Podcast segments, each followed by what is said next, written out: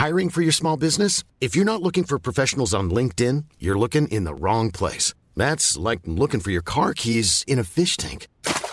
LinkedIn helps you hire professionals you can't find anywhere else, even those who aren't actively searching for a new job but might be open to the perfect role. In a given month, over 70% of LinkedIn users don't even visit other leading job sites. So start looking in the right place. With LinkedIn, you can hire professionals like a professional. Post your free job on linkedin.com slash people today.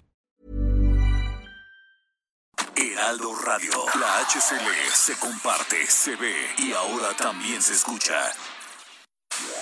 Inicia las noticias de la tarde con Jesús Martín Mendoza en Heraldo Radio.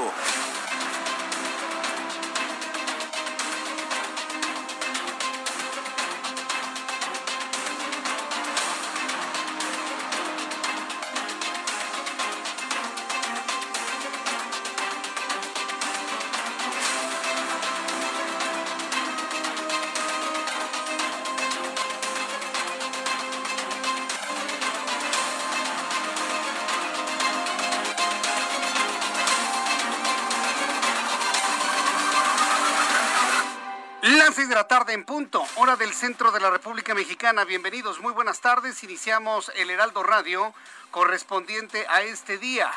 Hoy las noticias con Jesús Martín eh, de este miércoles 17 de marzo. Yo le invito para que esté con nosotros el día de hoy con toda la información aquí en el Heraldo Radio. Súbale el volumen a su radio. Le tengo la información más importante que ha ocurrido hasta este momento.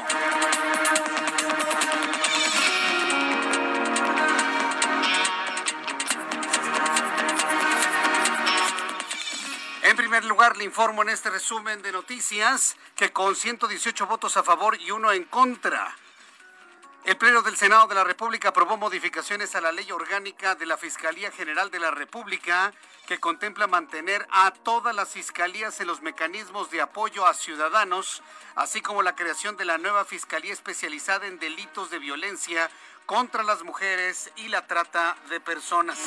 Hoy le voy a tener todos los detalles de esta importante información que se ha aprobado en el Pleno del Senado de la República. Además, la Secretaría de Hacienda, perdón, la Secretaría de Energía, la Secretaría de Energía, le informa a usted, impugnó las primeras resoluciones emitidas por el juez Juan Pablo Gómez Fierro, quien otorgó suspensiones provisionales que frenaron por el momento la ley de la industria eléctrica. Es toda una guerra entre el Poder Judicial y lo que quiere hacer López Obrador de sobajar al Poder Judicial. Bueno, pues más adelante vamos a estar muy atentos finalmente de las reacciones que hay sobre este caso. La Secretaría de Energía, por órdenes del presidente, está impugnando las 27 resoluciones, las 27 suspensiones provisionales que han determinado dos jueces para evitar que entre en vigor el despropósito de reforma a la ley de la industria eléctrica en donde se busca utilizar el combustóleo que ya no sabe dónde meter México, producto de la refinación de petróleo. También informaré que el coordinador del Movimiento de Regeneración Nacional en el Senado, Ricardo Monreal, aseguró que la reforma a la ley eléctrica impulsada por el presidente de este país sí es constitucional, contrario a la reforma energética de 2013 aprobada durante el gobierno de Enrique Peña Nieto, la cual dijo pasó con sobornos. O sea, porque es de la oposición no es legal, pero como es de este señor que en mala hora nos viene a gobernar desde el 2018, a esa sí es legal. No, bueno, pues mire, nada más que bonito, mire nada más que bonito. Y cuando llegue, estoy seguro, un presidente de un partido político en 2024 va a decir que la de López Obrador es ilegal y la que de él es buena o ella. No, no, no, le digo, estamos en, México no tiene remedio. Yo cuando veo este tipo de cosas veo que este país verdaderamente no tiene remedio en el arrebato del botín que es gobernar este país. Mientras tanto, Andrés Manuel López Obrador informó que se han aplicado 870 mil vacunas de AstraZeneca en México. No han presentado problemas. Hoy quedó completamente claro que el gobierno mexicano no habrá de suspender la vacunación con AstraZeneca. Le repito esta información que me parece que es central. El gobierno de México ha dejado en claro que no va de ninguna manera a suspender no va a suspender la vacunación con las dosis de AstraZeneca. También informo en este resumen de noticias que la Secretaría de Desarrollo Sustentable de Nuevo León emitió una alerta por mala calidad del aire debido al incendio registrado en la Sierra de Santiago en los límites con Coahuila, que ha consumido una superficie de más de mil hectáreas y ha causado la evacuación de poco más de 400 personas. Hablando de incendios, estaremos revisando un incendio en el norte de la Ciudad de México. Nos habían informado sobre un gran, gran incendio. Ya nuestros compañeros reporteros urbanos están precisamente investigando sobre este incendio. Me han enviado fotografías, inclusive un incendio que ya parece que ya está sofocado, pero fue gigantesco por la zona del Aeropuerto Internacional de la Ciudad de México. El Estado de Campeche presentó el plan para el regreso gradual y voluntario a clases presenciales previstas para el mes de abril, toda vez que el semáforo epidemiológico está en color verde y se cumplen las medidas sanitarias pertinentes ante la pandemia por COVID-19. El gobierno de la Ciudad de México inició este miércoles la vacunación contra COVID-19 para adultos mayores en la alcaldía Venustiano Carranza, en la que se espera aplicar 91 mil dosis además de la aplicación de la segunda dosis para personas mayores en las alcaldías de Xochimilco, Tláhuac e Iztacalco. En Noticias del Mundo, en este resumen de noticias le informo que en una entrevista el presidente de los Estados Unidos, Joe Biden, dijo que concuerda con la afirmación de que su homólogo ruso, Vladimir Putin, es un asesino. Ay, Joe Biden, ¿para qué anda haciendo esas declaraciones? Si algo se le, se le pudiese reconocer a Donald Trump es que la relación Estados Unidos y Rusia siempre se mantuvo en niveles, pues si no de amistad, al menos no beligerantes. ¿Qué gana Joe Biden diciéndole a Vladimir Putin que es un asesino? Y advirtió que pagará las consecuencias por presuntamente tratar de socavar su candidatura en las elecciones realizadas en noviembre de 2020. ¿Alguna duda de que Vladimir Putin y Donald Trump son amigos? Unos, algunos colegas trasnochados. Ay, no, no, no, es que va a haber una tercera guerra mundial. No, no, no, es que Donald Trump va a hacer una guerra con Vladimir Putin. Señores, son cuates. Hasta los hijos de ambos mandatarios se iban de vacaciones juntos. ¿Cuántas veces lo dijimos? Aquí sí hay un riesgo de que haya una reacción por parte de Rusia pues no precisamente en los mismos términos que se tenían en la anterior administración. Vamos a estar muy atentos de cuál va a ser la reacción del propio Vladimir Putin. Regresamos a América. La Secretaría de Relaciones Exteriores informó que este miércoles comenzó la vacunación para 487 migrantes mexicanos que trabajan en el programa de trabajadores agrícolas temporales en Canadá y que esta misma semana se espera la aplicación de un total de 1.700 vacunas para igual número de trabajadores. Le informo que en España una profesora de 43 años murió luego de sufrir una hemorragia cerebral a solo unas cuantas horas de haber recibido la vacuna de AstraZeneca en un hospital Quirón de Marbella, lugar donde acudió el pasado fin de semana tras presentar malestares generales y dolor de cabeza fuerte luego de recibir la primera dosis de la vacuna contra COVID-19 de AstraZeneca. Le ponen la vacuna, se sintió mal, le dio un super dolor de cabeza, se fue al hospital y murió en el hospital por derrame cerebral. Evidentemente el caso está siendo investigado, de ninguna manera se ha descartado ninguna hipótesis, así que estaremos muy atentos de este caso allá en España. Son las 6 de la tarde con 7 minutos hora del centro de la República Mexicana. Vamos a revisar información de los estados con nuestros compañeros corresponsales en todo el país. Leticia Ríos es nuestra corresponsal en el Estado de México. Adelante Leti, qué gusto saludarte, bienvenida. ¿Qué tal Jesús Martín? Buenas tardes, te saludo con mucho gusto, así como al auditorio de El Heraldo Radio para informarte que actualmente las presas que abastecen al sistema Cutzamala se encuentran en niveles de almacenamiento del 51% en promedio, el más bajo registrado en los últimos 20 años, mismo que debería estar en 73% para esta temporada del año, aseguró el director de Operaciones y Atención de Emergencias de la Comisión del Agua del Estado de México, Rubén Tobar Díaz. El funcionario señaló que se enfrenta a una situación complicada debido a la sequía registrada el año pasado, por lo que la CAEM, en coordinación con la Comisión Nacional del Agua y las autoridades de la Ciudad de México, determinaron trabajar con una disminución en la extracción del agua en las presas.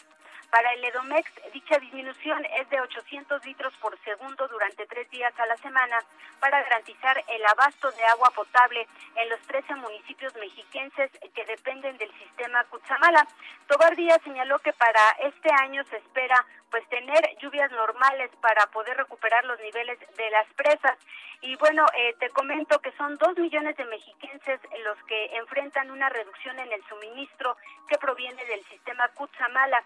Y pues lo que también esta información fue confirmada el día de hoy en una conferencia de prensa por de Conagua, CAEM y el gobierno de la Ciudad de México, donde se informó que al día 31 de mayo se tendrá un nivel mínimo de 314.6 metros cúbicos en lo que equivale al 40% de, de pues eh, de capacidad de las presas. Es decir, eh, Jesús Martín pues continuará esta situación en el desabasto de agua potable, este bajo suministro de agua para los municipios del Estado de México, para estos 13 municipios. Gracias, gracias por esta información, Leti. Muchas gracias, Jesús Martín. Hasta luego, que te vaya muy bien. Nuestra corresponsal Leti Ríos en el Estado de México. Jenny Pascasio es nuestra corresponsal en el Estado de Chiapas. Asesinan a un precandidato de Morena en esa entidad. ¿Qué fue lo que ocurrió, Jenny? Adelante, te escuchemos. ¿Qué tal? Muy buenas tardes, Jesús Martín, para informarte que Pedro Gutiérrez, precandidato de Morena en el municipio de Chilón, Chiapas, perdió la vida, como bien decías, después de un ataque armado mientras conducía por el tramo Suyala. De acuerdo a testimonios, los hechos ocurrieron alrededor de las cuatro de las de las cuatro horas de esta madrugada, cuando el vehículo en el que viajaba el morenista fue baleado y esto obligó a salirse del tramo de carretero y después de un segundo ataque el grupo armado incendió el interior de la camioneta.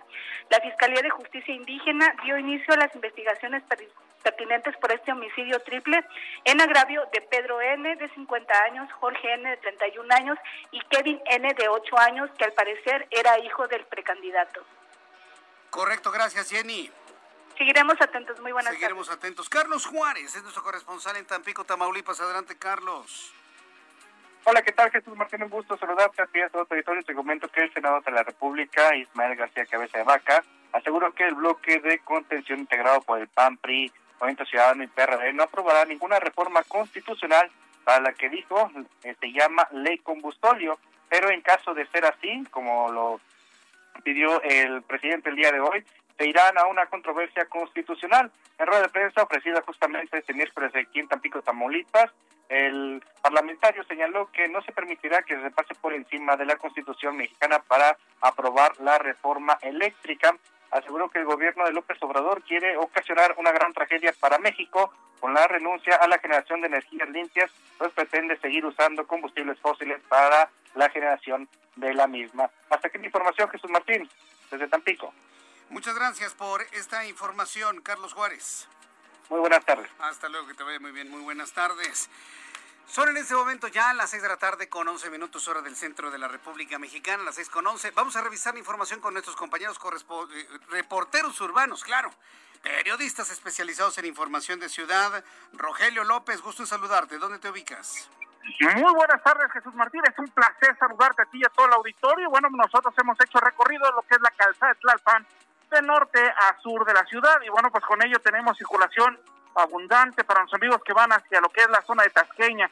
Bueno, nada más hay que tener mucho cuidado ya que en lo que es la zona del Metro General Anaya tenemos problemas sobre lo que es la extrema derecha por el ascenso y descenso de las maniobras de pasaje. Y bueno, pues con ello vamos a poder ingresar hacia lo que es la calzada tasqueña. Todos los amigos que van hacia la zona de Miramontes lo van a hacer por algunos retrasos debido a la carga vehicular de esta hora hay que tener mucha precaución y continuamos pendientes. Muchas gracias por esta información, Rogelio. Muy buenas tardes. Hasta luego, que te vaya muy bien. Vamos con Alan Rodríguez, nuestro compañero reportero urbano. ¿En dónde te ubicas, Alan? Jesús Martín, amigos, muy buenas tardes. Nos encontramos al norte de la Ciudad de México, límites con el Estado de México, esto en la colonia Industrial Vallejo, alcaldía de Gustavo Amadero. En estos momentos se está registrando un incendio de grandes magnitudes. Esto se consumen cinco hectáreas de pastizal. Esto es en el cruce de Poniente 128 y la calle Norte 45. En este punto ya se encuentran bomberos de la Ciudad de México y también de municipios aledaños del Estado De México, los cuales están apoyando para controlar este siniestro de grandes magnitudes provocado por la fuerte ola de calor que se ha registrado a lo largo del día de hoy. Cabe destacar que debido a los fuertes vientos que están soplando en este punto, pues el fuego se ha extendido, sin embargo, al momento todavía no ha sido necesario de hacer evacuaciones, puesto que todas las personas viven todavía en una zona lejana a este lugar. Si usted va a circular por esta zona, le recomendamos evitarlo para permitir el flujo de las unidades de rescate y de emergencia. Por lo pronto, Jesús Martín es el reporte que tenemos al norte de la Ciudad de México. A ver, repíteme exactamente en dónde se produjo este incendio, por favor, Alan. Esto es en la colonia Industrial Vallejo, Poniente 128 y Norte 45. Para mayor referencia, esto es muy cerca de la, de la autopista Naucalpan-Ecatepec a espaldas. Ah, correcto, sí. oye, la columna de humo era gigantesca, ¿eh? Me, llegaron fotografías del público que escucha el Heraldo Radio, una nube de humo negro. Entonces, ¿fue, nada más pastizal o fue algún tipo de basura o llantas? O, ¿qué, qué, fue lo que se quemó entonces por el color del, de la columna de humo, Alan? Se trata solamente de pastizal Jesús Martín, la hierba bastante seca por la temporada y pues debido a la falta de lluvias que se ha registrado es lo que se está quemando todavía. Correcto. Gracias por esta información, Alan. Continuamos al pendiente, muy buenas tardes. Ahí están los datos de este enorme incendio que me han reportado varios amigos del Heraldo Radio, nuestros compañeros reporteros urbanos, dándole cuenta de lo que ocurrió. Daniel Magaña, gusto en saludarte, buenas tardes. Jesús Martínez? Muy buenas tardes. Pues ahora tenemos información vehicular para las personas que se trasladan en la Avenida de los Insurgentes, pues de la zona de viaducto de la colonia Nápoles, que utilizan esta vía para pues eh, trasladarse hacia la colonia Nochebuena, luego de carga vehicular para cruzar la zona del eje 5 sur, pero a partir de este punto el avance pues es mejor para trasladarse a las dimensiones del Parque Hundido o un poco más adelante, pues sí se encontramos ya algunos rezagos viales al llegar también hacia la zona Barranca del Muerto, la zona también de San Ángel, estudiando en la avenida Insurgente Sur, para quien accede también hacia las inmediaciones del Parque La Bombilla, en el sentido opuesto, pues con eh, condiciones eh, vehiculares eh, pues constantes para incorporarse hacia la colonia del Valle o bien un poco más adelante continuar hacia las inmediaciones de la estación del Metro Chilpancingo. El reporte de Jesús Martín. Muy buenas tardes. Muchas gracias por esta información, Daniel Magaña. Continuamos atentos. Hoy con mucha actividad en las calles de la capital de la República y el Valle de México, en el centro del país. Augusto Tempa, adelante Augusto. Hijo, qué horrible. Perdón para quienes tenían audífonos, ¿eh? Se, discúlpenme usted para quien tenía audífonos. A ver si ya podemos tener a nuestro compañero Augusto Atempa, bueno, en unos instantes, perdón, ¿eh? para quienes estaban usando audífonos que hasta yo mismo me lo quité. Ah, saben, ¿no? Luego las, las líneas telefónicas cuando se terminan. Bueno, cuando son las 6 de la tarde con 16 minutos hora del centro de la República Mexicana, vamos a revisar lo que sucedía un día como hoy, 17 de marzo, en México, el mundo y la historia, con Abraham Arreola.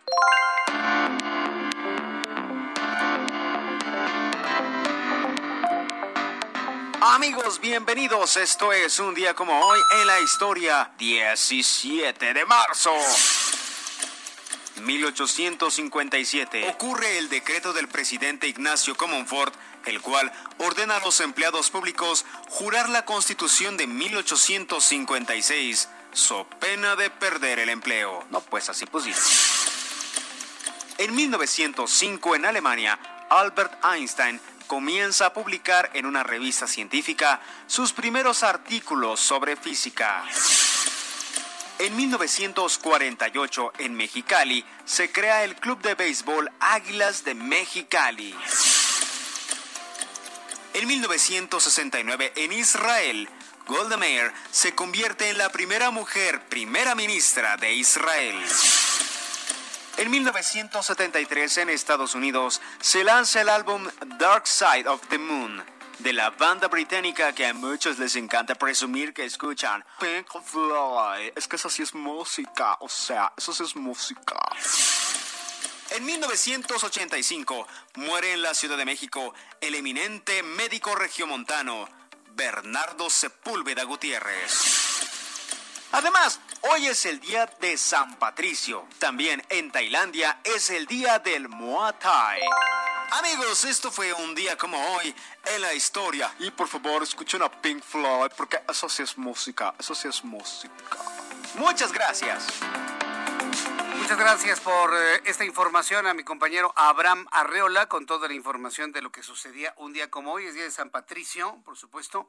Y bueno, pues eh, eh, una felicitación a todos los que celebran de manera intensa este día. Cuando el reloj marca las 6 de la tarde con 18 minutos hora del centro de la República Mexicana, ¿ya está Augusto? Augusto Tempa, ¿en dónde te ubicas, Augusto? Adelante. Jesús Martín, excelente tarde. Me ubico en las calles de Polanco y para todos aquellos que transitan ya sea por Homero o por Mazarí, hay muy buen avance. Ejército Nacional también tiene avance eh, fluidos en ambos sentidos para quienes buscan llegar ya sea a Mariano Escobedo o a Periférico. Una vez incorporándose a Periférico encontrarán avance lento hacia la zona de Neucalpan y en sentido contrario a la circulación para aquellos que van hacia Chapultepec, el avance es bastante fluido, solamente encontrarán pequeños rezagos a la altura de viaducto, pero pasando este punto, la circulación mejora considerablemente hacia el sur de la ciudad. Jesús Martín, reporte. Muchas gracias por esta información, Augusto Atempa. Muy buenas tardes. Hasta luego, muy buenas tardes. Y bueno, pues vamos a revisar la información que se ha generado el día de hoy. Este, vamos a empezar con la información más importante de este día. Bueno, pues el Pleno del Senado de la República, noticia número uno, eh, aprobó por unanimidad de votos la nueva ley orgánica de la Fiscalía General de la República.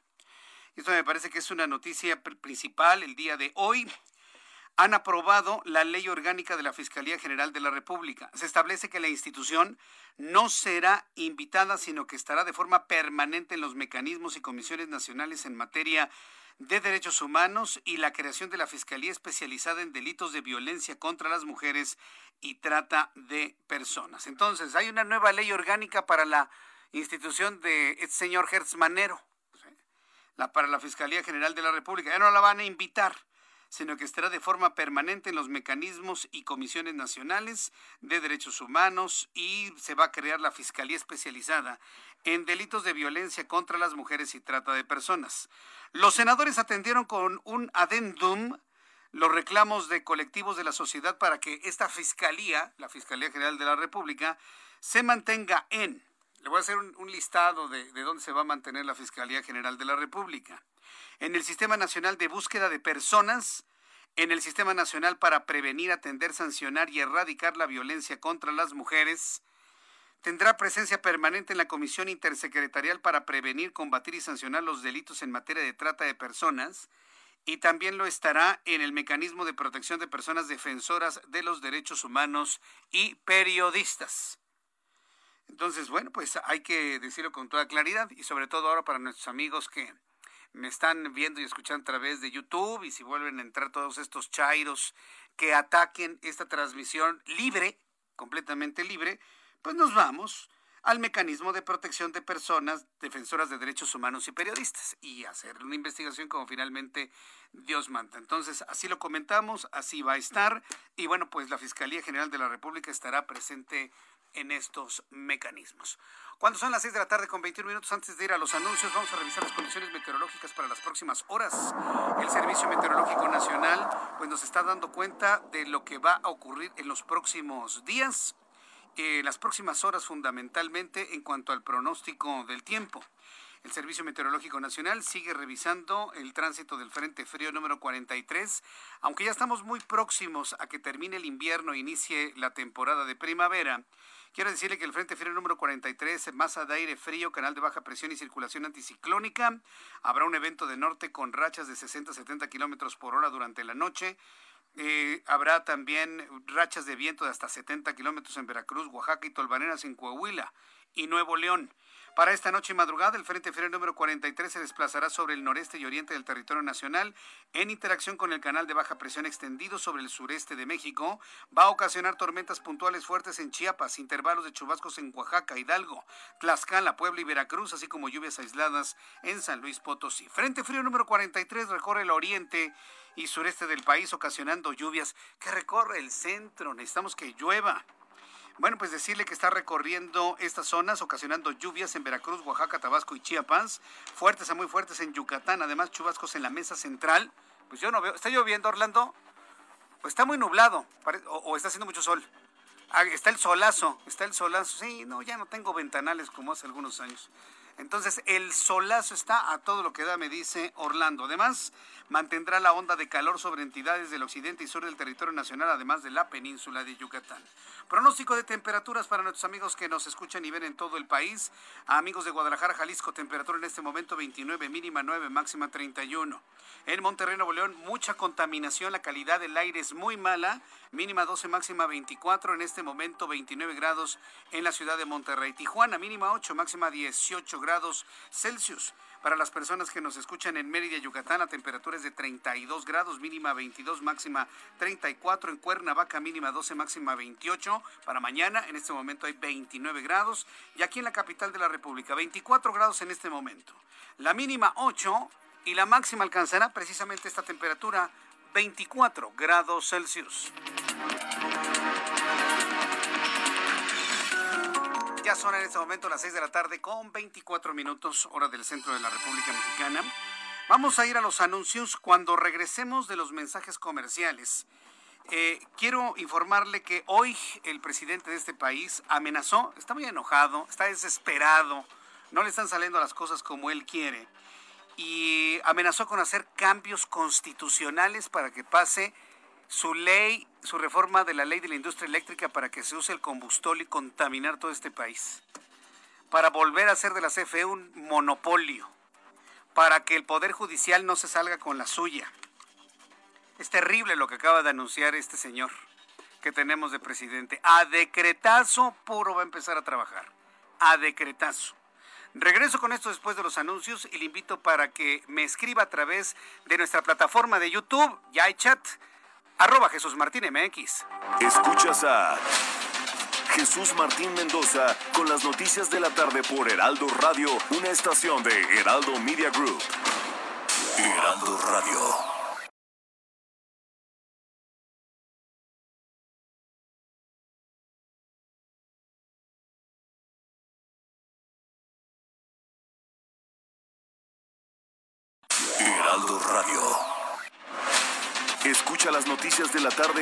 Jesús Martín Mendoza. Regresamos. Buenas tardes, ¿qué tal? ¿Cómo les va, queridos amigos? Estamos aquí en el Heraldo Radio en el espacio de las noticias de la tarde con Jesús Martín Mendoza. Y ya casi es nochecita, ¿cómo va el amor? ¿Cómo van esas relaciones íntimas? Ay, Dina Marina, ayúdanos, gracias. Moni, muy buenas tardes. Claro, hay que recuperarlas y recuperarnos es parte fundamental de nuestra salud, nuestra vida sexual y tenemos la oportunidad ahora con el negro es el nuevo azul. Yo creo que ya van imaginando, eh, en el mundo ha habido diferentes maneras, diferentes tratamientos para revolucionar los hábitos pues de las relaciones amorosas, ¿no? Y mejorar en potencia y en placer sexual. Lo de hoy, ¿sabes qué? Es el mejor suplemento que hoy comparto con ustedes. Tal vez no estaban enterados, a veces por falta de información, no actuamos y con una llamada al 8 mil se resuelve a partir de hoy nuestra vida amorosa. Hay que darnos una segunda o tercera oportunidad. Fue lanzado en el mercado mundial el suplemento alimenticio que ahora es el más vendido y que además nos brinda el mismo resultado de los pasados en potencia, en placer, pero con mucho, pero mucho más tiempo de duración en estos casos y además con la superventaja de que no tiene efectos colaterales. O sea, es un método 100% seguro y además que les cuento que los resultados duran para siempre. Ya con eso mm. yo me enamoré. 800 230 mil. Hoy, Moni, compras uno y el segundo te lo ganas gratis, te lo llevas gratis. Oh, muy bien, qué gran promoción, amigos. Por favor, háganle caso a Dina Marín y marquen 800 mil. Muchas gracias, Dina. Regresamos no contigo. oportunidad. Claro, claro, marquen, marquen. Regresamos contigo, Jesús Martín Mendoza, a las noticias de la tarde.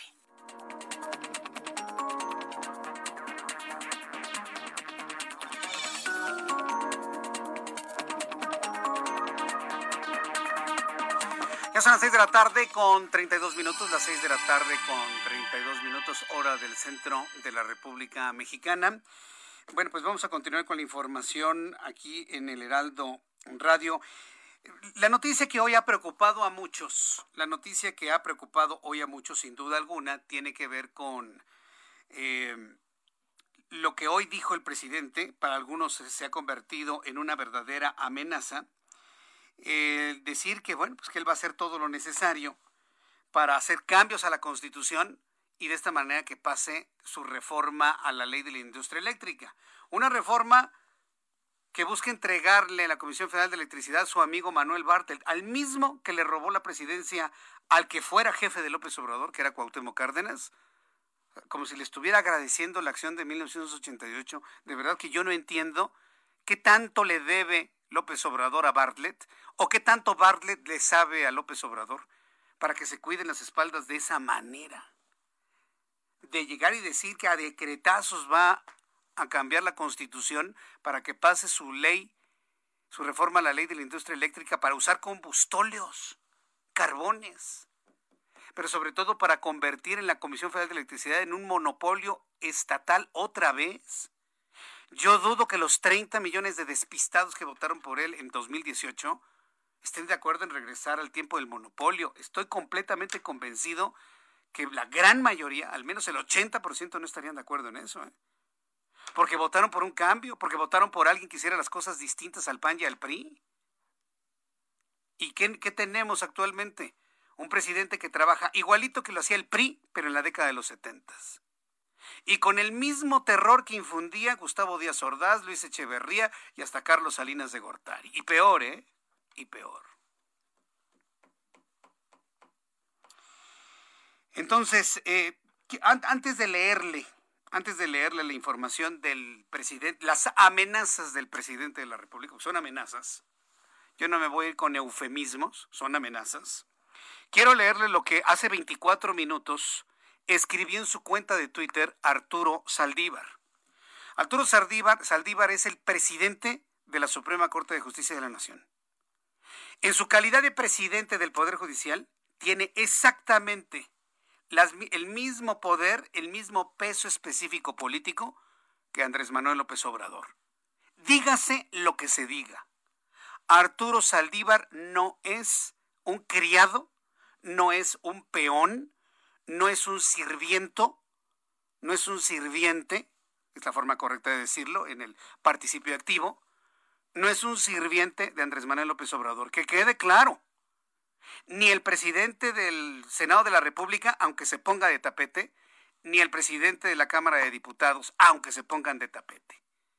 Los tres poderes están en el mismo nivel de importancia, poder, peso específico, y vivimos en un país con división de poderes muy claras. Bueno, pues algo que el presidente no, no está de ninguna manera respetando.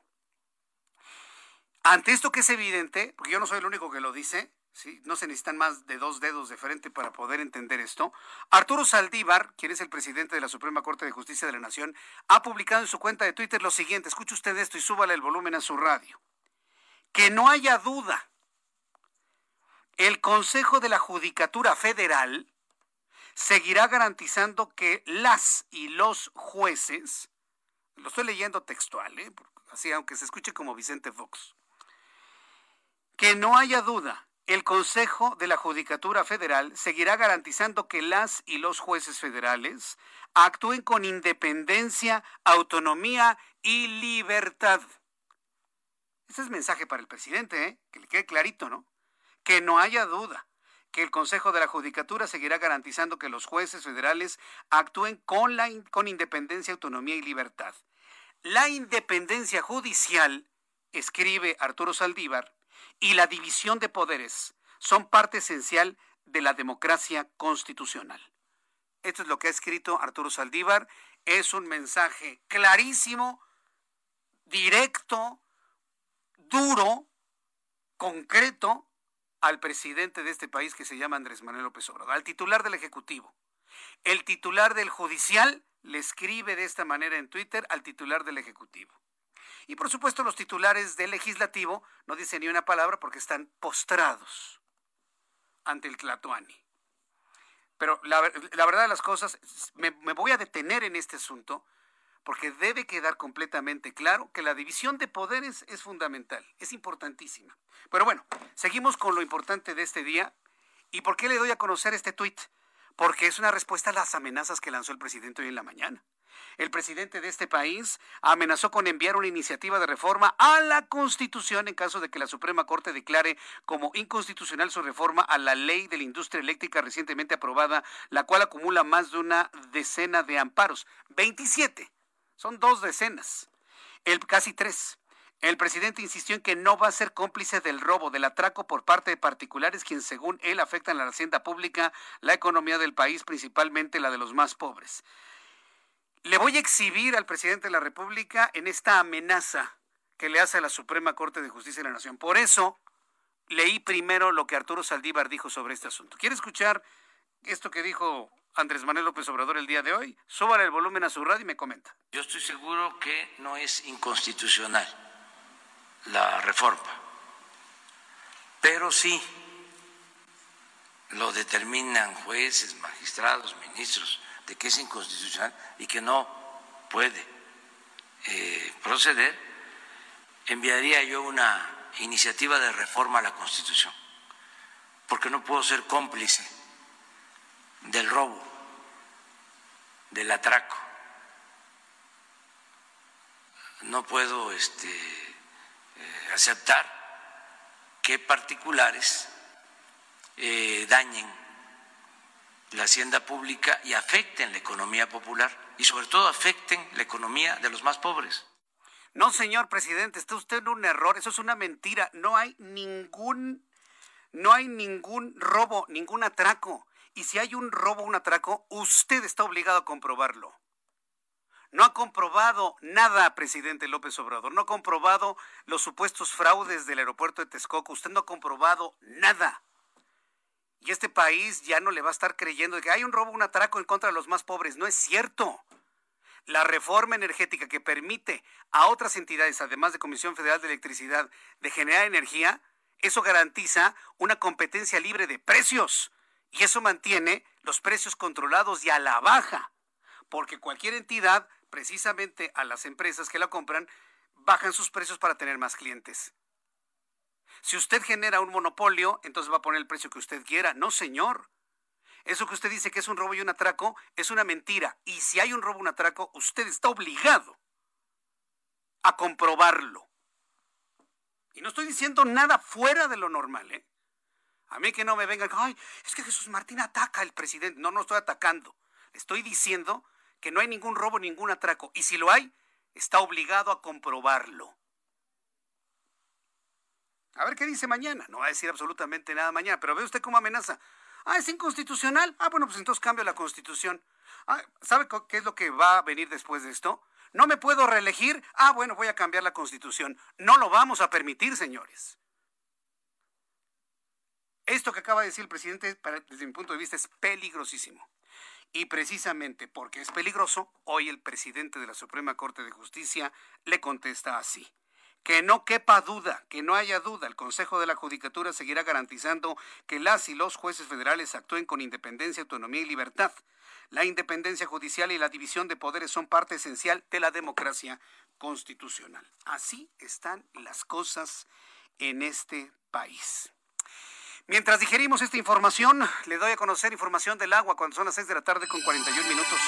A pesar de que el presidente de este país anunció la supuesta renuncia como trabajador de Pemex, el ex líder petrolero Carlos Romero de Champs, el Sindicato de Trabajadores Petroleros de la República Mexicana solicitó la jubilación de su otrora mandamás, lo que implica una pensión del 100% con beneficios adicionales.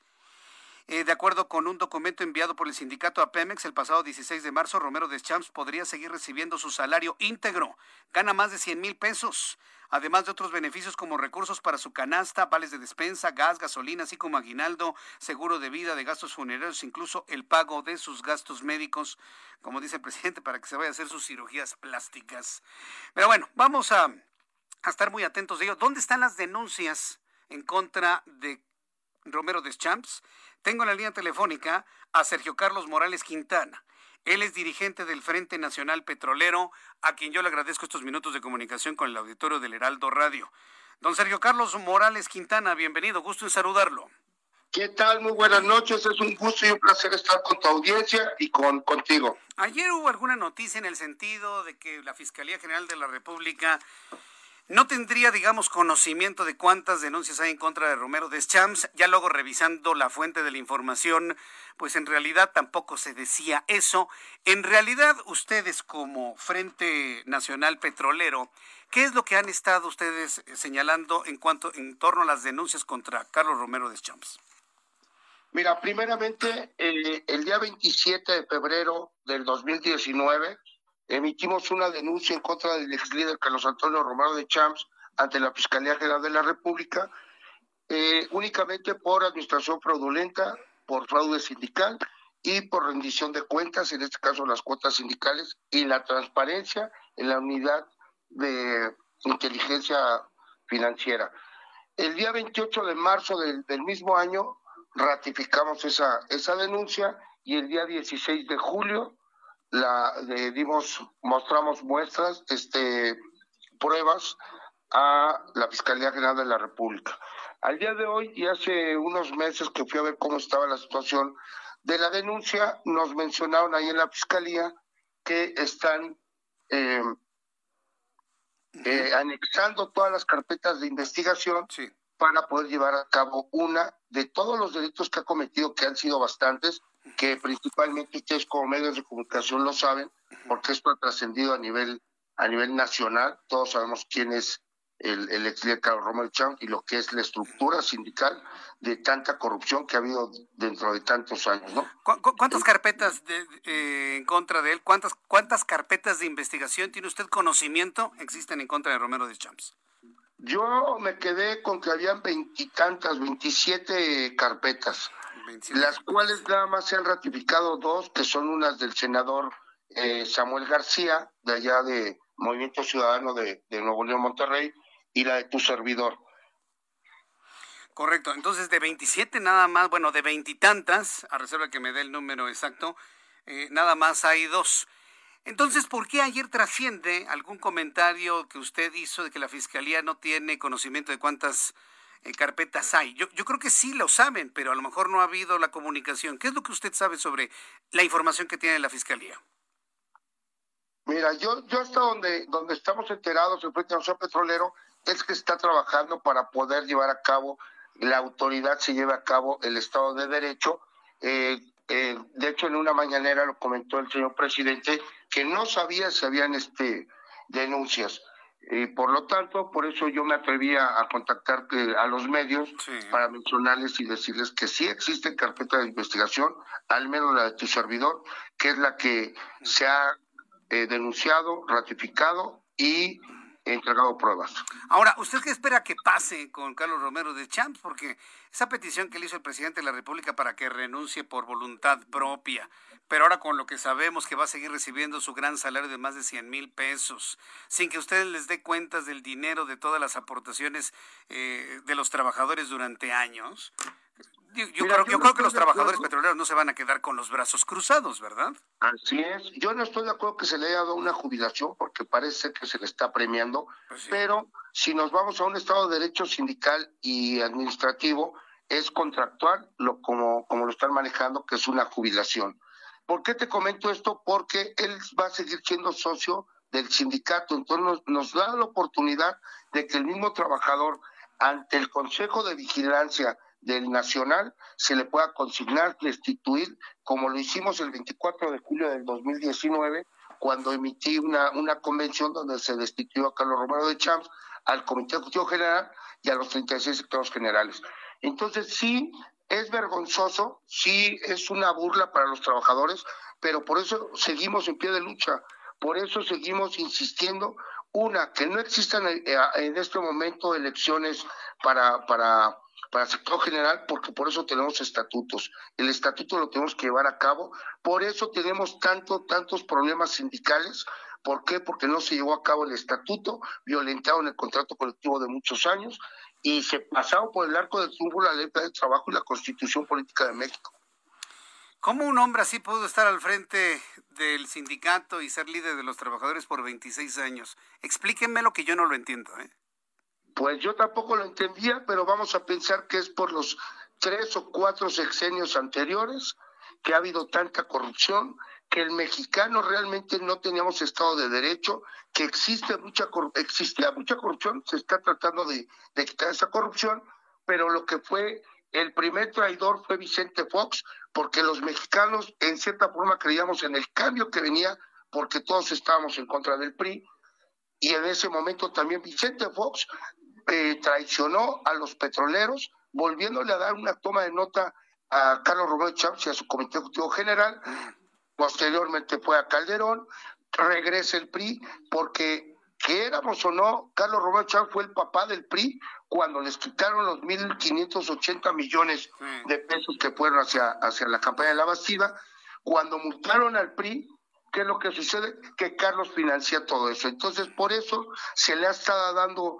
al, ex líder que sea diputado dos ocasiones, otras dos de senador, nada más faltó que fuera gobernador de algún estado pero eso ya es una burla. Esperemos que ahorita el nuevo régimen de México, con el licenciado Andrés Manuel López Obrador, que lo está encabezando, realmente si veamos la democracia sindical dentro de los sindicatos. Pues bueno, ya, ya, ya no está Carlos Romero de Champs, pero le va a seguir pagando dinero y ni lo van a proteger. Digo, ya, ya lo estamos viendo. ¿Debería usted estar enojado también con López Obrador? También. Pues no lo veo así porque esto es contractual. Oh. Es contractual, pero la realidad es de que nosotros estamos trabajando para qué? para destituir y meter a la cárcel si tiene delitos, que todos lo sabemos, a él y a sus compinches que han manejado el sindicato a diestra y siniestra y beneficiándose ellos y sus familias. Entonces, cuando ustedes vean que López Obrador no mete a la cárcel a Carlos Romero de Champs, entonces sí se van a enojar con él.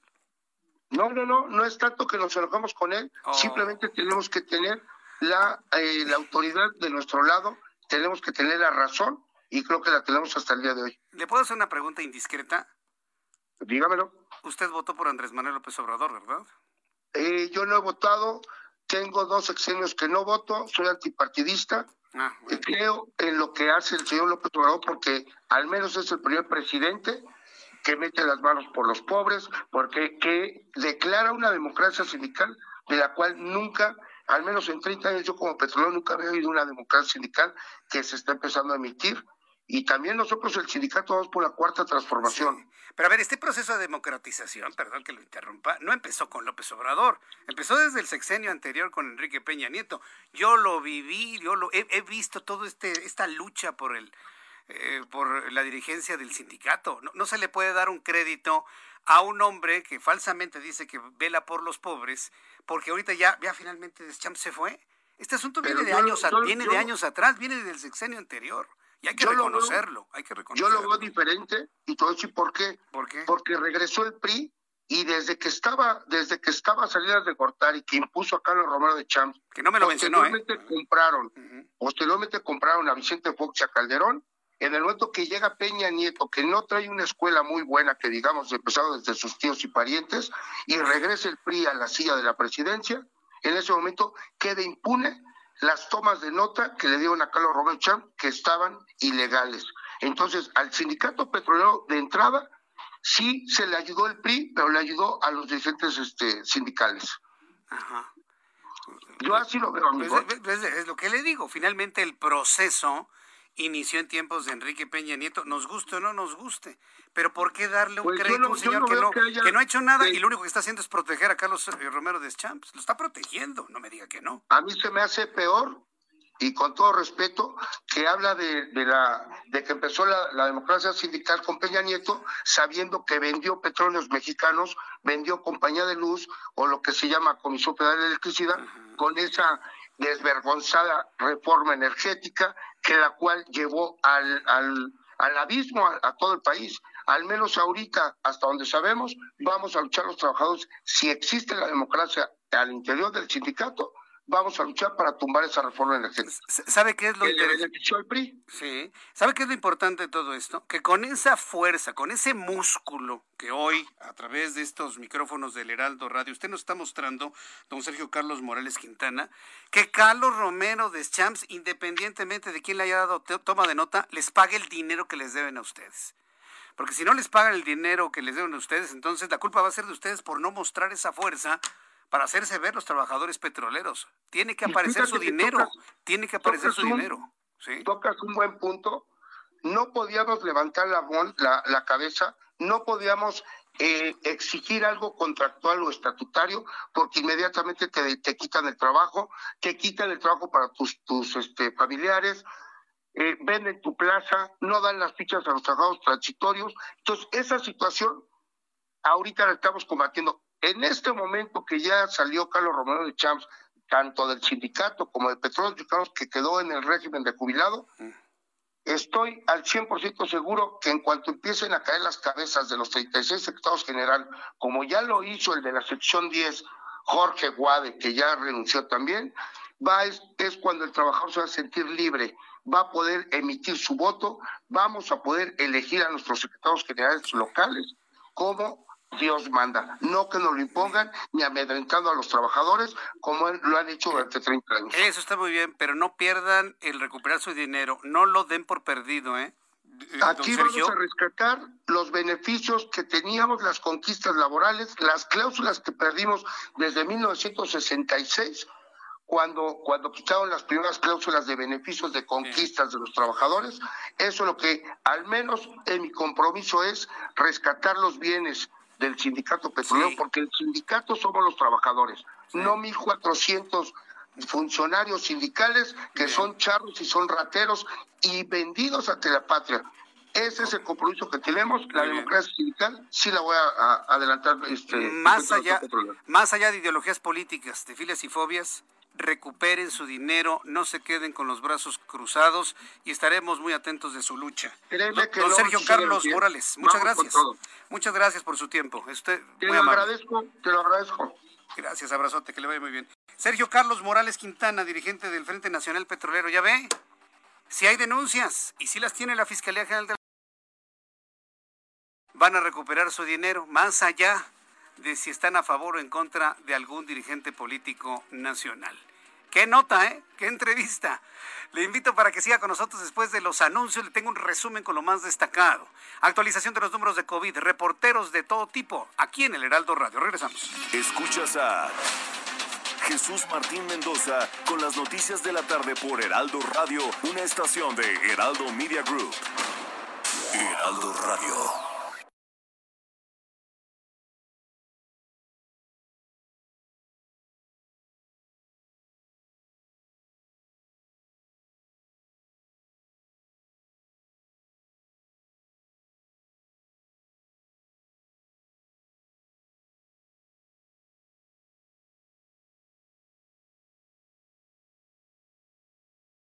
Heraldo Radio. La HCL se comparte, se ve y ahora también se escucha. Escucha las noticias de la tarde con Jesús Martín Mendoza. Regresamos.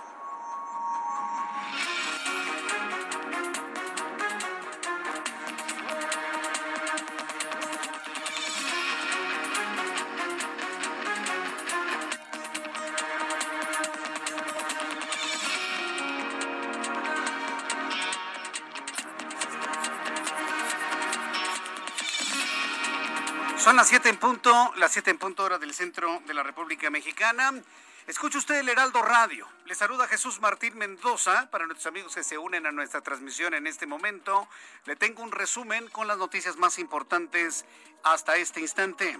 En primer lugar, le informo que el dirigente del Frente Nacional Petrolero, Sergio Carlos Morales, habló en entrevista con el Heraldo Radio en estos micrófonos sobre el polémico exdirigente del sindicato petrolero Carlos Romero de Champs, quien es investigado y acumula varias carpetas de investigación. Confirma que sí las tiene la Fiscalía General de la República, además de calificar su jubilación como un premio, lo que calificó como una verdadera burla. Esto fue lo que dijo Sergio Carlos Morales. Yo me quedé con que habían veintitantas, veintisiete carpetas, las cuales nada más se han ratificado dos, que son unas del senador eh, Samuel García, de allá de Movimiento Ciudadano de, de Nuevo León, Monterrey, y la de tu servidor. Yo no estoy de acuerdo que se le haya dado una jubilación porque parece que se le está premiando. Es vergonzoso, sí es una burla para los trabajadores, pero por eso seguimos en pie de lucha. Por eso seguimos insistiendo. Seguimos en pie de lucha, dijo el líder de esta entidad petrolera, el Frente Nacional Petrolero. Estaremos muy atentos de las reacciones que se generen desde ese punto. La sección instructora de la Cámara de Diputados anunció que el titular de la Unidad de Inteligencia Financiera, Santiago Nieto, y el procurador fiscal de la Federación, Carlos Romero Aranda, comparecerán este viernes para ofrecer su testimonio en el proceso de desafuero contra el gobernador de Tamaulipas, Francisco Javier García Cabeza de Vaca. La Fiscalía General de Quintana Roo clausuró este miércoles los laboratorios Marbú Salud por entregar falsos resultados negativos de pruebas de COVID-19 a un grupo de más de 30 universitarios argentinos que viajaron a Cancún a celebrar su graduación y que al regresar fueron confirmados enfermos de COVID-19.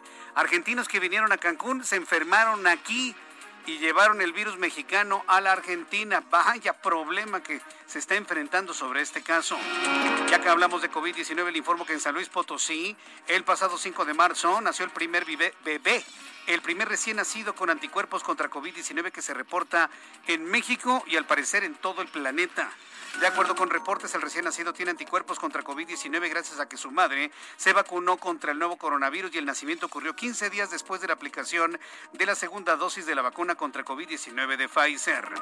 La titular de la Secretaría de Cultura Federal, Alejandra Frausto, anunció que se atienden a más de 3.000 inmuebles culturales que resultaron afectados por los terremotos del año 2017 y 2018 que hasta el momento el avance de las obras es del 50.4% con inversión de 4.208 millones millones de pesos.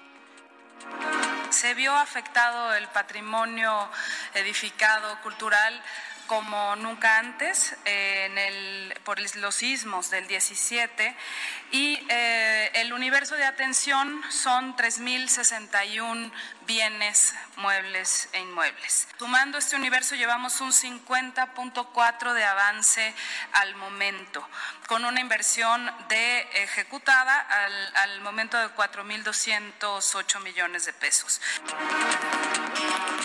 La Cámara Baja de los Estados Unidos aprobó este miércoles reactivar la ley de violencia contra las mujeres impulsada en 1994 por el ahora presidente Joe Biden cuando era senador, pero que expiró en 2019 bajo el gobierno de Donald Trump.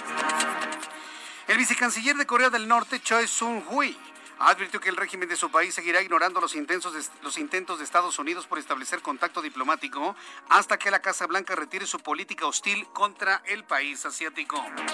En más noticias en este resumen, el sospechoso de los tiroteos que dejaron ocho muertos en tres salones de masaje asiáticos en Atlanta, Estados Unidos, asegura que no actuó por una motivación racista, sino porque tenía una adicción sexual y culpaba a esos establecimientos de su incapacidad de contenerla. Así lo aseguraron las autoridades de Atlanta, quienes matizaron que aún no han descartado del todo que los ataques puedan constituir crímenes de odio contra los estadounidenses de origen asiático, pero que el testimonio del sospechoso apunta en otra dirección. Estas son las noticias en resumen. Le invito para que siga con nosotros. Le saluda Jesús Martín Mendoza.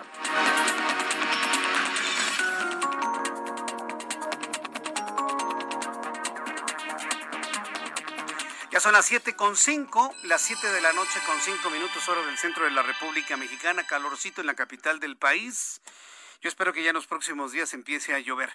Antes de ir a una noticia que le quiero informar de las cosas que pasan en la Ciudad de México, vamos con nuestros compañeros reporteros urbanos. Empiezo con Alan Rodríguez. Adelante, Alan, gusto en saludarte. ¿En dónde te ubicas? Jesús Martín, amigos, muy buenas noches. Continuamos dando seguimiento al incendio que se registra en estos momentos en la colonia Industrial Vallejo, alcaldía de Gustavo Amadero. Ya se han sumado bomberos de la alcaldía de Azcapotzalco y también de Venustiano Carranza en apoyo para controlar este fuego que está quemando, está consumiendo cinco hectáreas de pastizal. Para esta situación también se encuentran brindando su apoyo los bomberos de Tlalnepantla y del municipio de Catepec, Estado de México. Este incendio se presentó aproximadamente hace tres horas y desde ese momento no ha podido ser controlado. Por lo pronto, es el reporte que tenemos. Vamos a seguir al pendiente de esta situación. Gracias por esta información, Alan. Buenas noches. Rogelio López, ¿dónde te ubicas? Adelante, Rogelio. Muchas gracias, Jesús Martín. Te comento que exactamente frente a Palacio Nacional. Es un grupo de mujeres las cuales exigen ser recibido un pliego petitorio. Y bueno, pues con ello tenemos cortes a la circulación para los amigos que vienen sobre 20 de noviembre, proveniente de lo que es San Antonio Abad. Bueno, van a encontrar con eh, pues cortes a la circulación por parte de elementos uniformados de la Secretaría de Seguridad Ciudadana. Para los amigos que van a agarrar lo que es la avenida Pino Suárez, lo van a poder hacer sin mayor contratiempo para que avancen hacia el sur de la ciudad. Solamente tener mucho cuidado porque tenemos bastantes peatones los cuales están saliendo de los comercios aquí en la zona centro de la ciudad. Jesús Martín, mi reporte. Correcto, gracias por la información, Rogelio. Muy buenas noches. Vamos con mi compañero Daniel Magaña. Adelante, Daniel, te escuchamos. ¿Qué tal, Jesús Martín? Eh, bueno, pues ahora tenemos información de la zona de Tlalpan y es que mientras avanzan los días también ya se percibe mayor actividad vehicular en algunas de las vialidades que, bueno, pues avanzan hacia la zona sur de la ciudad. El caso de la calzada de Tlalpan, pues ya se generan complicaciones al llegar hacia la estación del Metro Portales y un poco más adelante también los automovilistas que se incorporan del circuito interior, pues ya encontrarán la circulación que se torna lenta en dirección hacia la zona de Tasqueña, las inmediaciones también de la estación del tren El Ligero Ciudad Jardín, sentido opuesto con mejores condiciones vehiculares, una posible alternativa para las personas que abandonan la zona centro, utilizar la zona de la avenida Andrés Molina Enríquez con un mucho mejor avance, sobre todo las personas que se trasladan hacia la zona de Paseo de Tasqueña. El reporte Jesús Martín. Muy buena tarde. Gracias por esta información. Gracias, Daniel. Continuamos atentos. Augusto Atempa, ¿en dónde te ubicas? Adelante, Augusto. Jesús Martín, excelente noche. Reporte desde la Avenida Constituyentes. Tenemos un percance a la altura de José María Velasco que complica un poco el avance para quienes buscan llegar hacia Paseo de la Reforma, procedentes de Periférico. Se trata de dos vehículos involucrados en un choque, los cuales ya fueron orillados, pero esto sigue afectando el avance para los automovilistas. Dirección contraria para quienes buscan llegar hacia Periférico procedentes de Paseo de la Reforma. El avance es lento por tramos hasta la altura de la tercera sección del bosque de Chapultepec. Pasando este punto, la circulación es constante hacia periférico. Una vez incorporándose esta vialidad periférico, el avance es lento en carriles centrales hasta la altura del viaducto. Pasando este punto, la circulación vuelve a fluir de manera constante hacia el sur de la ciudad. Jesús Martín, mi reporte. Muchas gracias por la información, Augusto Atempa. Seguimos pendientes. El más poderoso equipo de reporteros urbanos del Heraldo Radio, usted lo sabe, somos los herederos de la mejor radio informativa metropolitana y nacional en la radio que usted puede escuchar. Y yo la verdad me siento muy orgulloso de poderlo decir, que somos los herederos de los mejores programas informativos, de la mejor radio de ciudad, de la mejor radio de noticias nacionales, locales, internacionales, de todo tipo. Por cierto, para las personas que me están viendo a través de plataformas digitales, en mi canal de YouTube, en la página del Heraldo de México, en la aplicación del Heraldo de México, les pido por favor que también enciendan su radio. Enciendan su radio y cada vez que le pregunten qué programa de radio escucha, diga que escucha el Heraldo Radio. Y si es hasta ahora con su servidor Jesús Martín Mendoza. De la capital del país nos vamos hasta el Estado de México con José Ríos, nuestro corresponsal. ¿Qué información nos tienes, José Ríos? Adelante. ¿Qué tal, Jesús Martín? Bueno, para avisarte que este viernes 19 de marzo el municipio de Nezahualcóyotl arrancará el plan de vacunación a las personas mayores de 60 años con seis módulos de aplicación, entre ellos dos en la modalidad vehicular. Los centros de vacunación se localizarán en la explanada del Palacio Municipal, la unidad administrativa Zona Norte, el Deportivo Nezahualcóyotl y la preparatoria de la comunidad incorporada a la UAM. Y mientras que las unidades de atención en automóvil se localizarán en la Presa Aragón y el Deportivo Ciudad Jardín Bicentenario. Mediante una tarjeta informativa, el municipio detalló que la aplicación comenzará conforme a la letra inicial del primer apellido, por lo que este viernes se aplicarán por la letra A a la E y así consecutivamente hasta el martes. Por último, Jesús Martín, pues bueno, los ciudadanos que no podrán acudir eh, tendrán hasta el día miércoles para realizar una vacunación de emergencia y pues bueno, se plantea a la ciudadanía de que no vaya a, pues de madrugada, que todo esto se lleve con a cabo de un orden y pues esperando este plan de vacunación. Ese es el informe que te tengo, Jesús Martín. Muchas gracias por esta información, José Ríos. Seguimos pendientes. Buenas Seguimos pendientes. Muy buenas tardes. El reloj marca las 7 con 10, las 7 con 10 horas del centro de la República Mexicana. Eh, le voy a pedir, por favor, a todas las personas que me están escuchando en la capital del país, bueno, en otras partes de la República, para que sepa lo que llega a suceder en una ciudad como esta. Y seguramente cuando le muestre este, esta historia, eh, alguien me va a decir que han pasado cosas similares en otras partes del país. Estamos en un momento en que la gente está muy crispada está muy crispada, por cualquier cosa se enojan. Y sobre todo cuando estamos hablando del tránsito vehicular. Automovilistas, motociclistas, bueno, los ciclistas son los más energúmenos, algunos. Todo el mundo anda crispado, todo el mundo anda enojado y fíjese que ahora le tocó vivir una situación muy compleja a una de nuestras amigas y radioescuchas del Heraldo Radio, que, que me sigue desde que estábamos en Radio Red, ahora aquí en el Heraldo Radio, nos escucha todos los días y le pasó una de malas tremenda. Me refiero a Carmen Martínez, seguramente usted recuerda a Carmen Martínez. Carmen Martínez, finalmente, ella es eh, estandopera, ella es actriz, pero al mismo tiempo, pues eh, tiene actividades adicionales, conduce un auto, lleva personas, entiendo está en una plataforma de, de taxi por aplicación, en fin, como sea. El caso es de que hoy tuvo la mala fortuna de tener un enfrentamiento a golpes con tipos que finalmente están detenidos. La lesionaron de todo a todo, ¿eh? rostro, brazos, todo. Hay imágenes y está en este momento en la alcaldía, en, el Ministerio Público, haciendo las denuncias porque finalmente los agresores fueron detenidos. Pero el asunto está en lo siguiente. Ella venía en su automóvil acompañada de su perro, un Yorkie de un año cuatro meses. Este Yorkie de cuatro, año cuatro meses fue sustraído del vehículo. Y este compañero, este perrito, este Yorkie, significa, significa uno de los apoyos emocionales más importantes para nuestra radioescucha y nuestra amiga. Entonces nos está pidiendo, por favor, a todo el público que nos está escuchando, que le ayuden a localizar a su perro. Se llama Chamaco, responde al nombre de Chamaco. Es un Yorkie de un año, cuatro meses. Lo sustrajo una mujer, me dice, de pantalones grises. Mientras ellas estaba, la estaban golpeando en plena avenida del Imán, ahí por el Instituto Nacional de Pediatría. Alguien se metió a su coche, sustrajo a su perro y se lo robó. Si alguien tiene noticia de esto, si usted se robó el perro, entréguelo por favor. Comuníquese con nosotros o comuníquese al 911 pero pues sería importante que se comunicara con nosotros y me mandara un mensaje a mi cuenta de Twitter, arroba Jesús Martín MX. Le quiero presentar eh, lo que me dice Carmen Martínez hace unos instantes a través de nuestras redes sociales. Fuerte discusión con, con unos clientes de Uber y, y este me bajé, bueno, es que es como largo, pero en lo que estaba con la discusión con ellos, y que los alcancé porque me golpearon, golpearon mi coche, lo rompieron.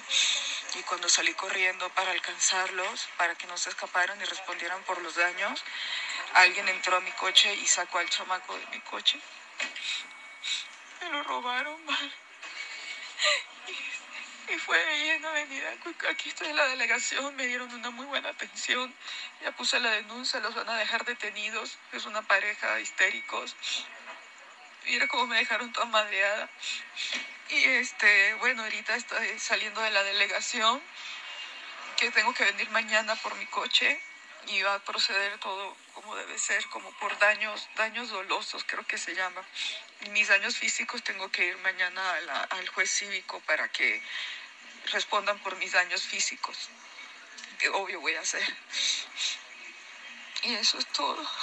Ayúdame, no sé qué hacer algún contacto, algo que tenga que pueda difundir la información. No sé qué hacer. Yo sé que para muchos un perro es una estupidez, pero para mí no, es un perro de apoyo emocional, Jesús, es un perro de apoyo emocional. Mi salud depende de eso, ¿vale? A nuestra amiga Carmen Martínez le duele más haber perdido a su compañero, a su perro de apoyo emocional, que los golpes que sufre en este momento en rostro, brazos, piernas.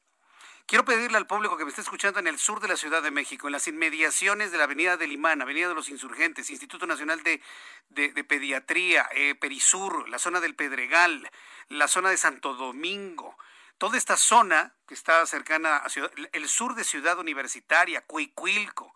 Si han visto a una mujer con pantalones grises y que lleva en su poder un perrito Yorkie, ¿sí? Son, de estos chiquitos blancos que tienen mucho pelo en, el rostro. Mire, para las personas que me están viendo a través de, de YouTube, les estoy mostrando el rostro de, una fotografía de chamaco, pues les vamos a pedir la ayuda. Muchas personas, y lo hago, ¿sabe por qué? Porque hay muchas personas que pierden a sus compañeros, a sus mascotas, a sus animalitos de compañía. Es como perder un hijo. Y esto debemos entenderlo. Entonces, está muy bonito, si me están diciendo que es un perro muy bonito, además de que está bonito, ¿sí? Yo creo que si lo ve mi hija, bueno, le va a encantar. Eh, pues finalmente tiene dueño. Entonces, si alguien sabe, que me, que me escriba por favor a mi cuenta de Twitter, arroba Jesús MX, para poder hacer el contacto y dar con el paradero de Chamaco. Es un Yorkie de un año con cuatro meses. Son las 7 con 16, las 7 con 16 horas del centro de la República Mexicana. Cuántas cosas pasan, ¿no? En este mundo. Pero además pasan cosas también en el ámbito económico y financiero. Héctor Vieira. La Bolsa Mexicana de Valores concluyó la sesión de este miércoles con una pérdida del 1.09%, al retroceder 524.46 puntos, con lo que el índice de precios y cotizaciones, su principal indicador, se ubicó en 47.679.49 unidades.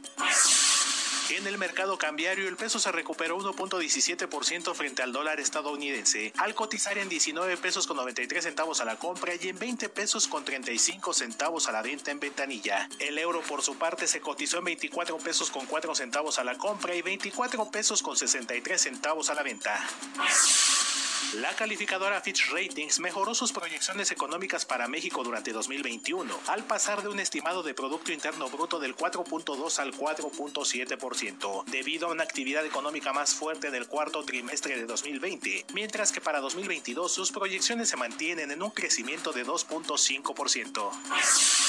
Un estudio del Centro de Investigación y Competitividad Turística de la Universidad Anáhuac reveló que la pandemia de COVID-19 ha causado la pérdida de 113.945 plazas laborales en este sector y 172.061 en los servicios de elaboración de alimentos y bebidas. El Bitcoin registró su tercera caída consecutiva de la semana, ya que este miércoles se cotizó en 55.175 dólares por unidad, lo que representa una disminución de 35 dólares con respecto a los 55.210 dólares por unidad que alcanzó ayer martes. La Comisión Económica para América Latina y el Caribe CEPAL reveló que México ha sido el país con menor recuperación tras la pandemia de COVID-19, ya que los apoyos de emergencia otorgados por el gobierno mexicano para enfrentar la crisis no tuvieron impacto en la contención de la pobreza. Informó para las noticias de la tarde Héctor Vieira. Muchas gracias, Héctor, por toda la información de economía y finanzas. El reloj marca las 19 horas 19 minutos, hora del centro de la República Mexicana. ¿Cómo va la vacunación eh, de COVID o contra el COVID-19 en algunas partes del país. Bueno, concretamente en la capital de la República, hoy empezó la aplicación de las segundas dosis en algunas alcaldías. Muy bien en la Ciudad de México, mucho orden. Son pocas vacunas finalmente, pero han logrado tener mucho orden. Donde las cosas van avanzando también de manera favorable, muy distinto a lo que fue el arranque de este proceso de vacunación, es en el Estado de México. Ricardo de la Cruz Musalem es coordinador de protección civil y encargado de la vacunación en el Estado de México. Ricardo de la Cruz, me da mucho gusto saludarlo. Bienvenido muy buenas noches. Jesús Martín, como siempre, un gusto saludarte y estoy a tus órdenes. Hemos visto ya de, manera satisfactoria cómo las cosas ya van, digamos, como estabilizándose más en el proceso de vacunación. Hay mucha gente en el Estado de México, yo lo sé, pero ya han logrado mantener eh, algún tipo de orden y sobre todo regularidad para vacunar a las personas de 60 años y más. Coméntenos cómo les ha ido y en dónde están las sedes de vacunación de esta semana. Así es, Jesús Martín, hemos hecho un ejercicio conjunto que la coordinación ha sido la, piedra angular de este esfuerzo. El gobierno federal, el gobierno del estado y el gobierno de varios municipios hemos trabajado de la mano con la sociedad civil. Es importante decir que del sector empresarial también nos ha brindado apoyo. Prueba de ello cuando usamos el estadio Nemesio 10 en la capital del estado, en Toluca. Y bueno, también decirte que innovamos eh, la, la vacunación vehicular que nos dio una alternativa también con gran éxito, más de nueve mil vehículos acudieron a este centro y pusimos un número importante de vacunas. Está avanzando, al día de hoy llevamos 55 municipios del estado que ya empezaron los procesos de vacunación en el orden de 470 mil vacunas que se han puesto a adultos mayores de 60 años y el día de hoy arrancamos particularmente en el municipio de Coacalco. Tenemos dos sedes ahí también eh, empezaremos el viernes en Nezahualcóyotl, con ahí tendremos eh, seis sedes, eh, cuatro que podrán acceder a pie, dos en vacunación vehicular, Texcoco tendremos dos sedes que se aperturarán el sábado, la próxima semana Cuautitlán Izcalli y Chimalhuacán también están agendados, y bueno, como, como tú lo puedes ver, el proceso es continuo, Hemos avanzado de manera muy rápida en los últimos días. En la semana pasada aperturamos más de 20 municipios simultáneamente, lo que nos permitió generar un número muy importante eh, de vacunas y sobre todo darles la facilidad a las personas que acudan. Eh, estamos también en Nezahualcóyotl que empieza el viernes, se hará una convocatoria por abecedario que esto eh, eventualmente pues nos puede ayudar muchísimo, sobre todo en municipios grandes.